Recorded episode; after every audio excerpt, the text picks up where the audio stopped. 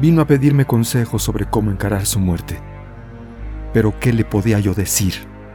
Yo, que llevo años haciéndolo, otorgando la gracia de la extrema unción, acompañando ancianos y enfermos en su morir.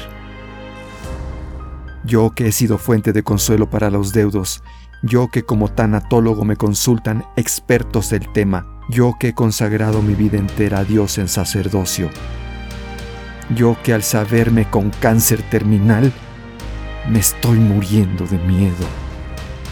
Pero yo, oh Dios, ¿tú qué me puedes decir?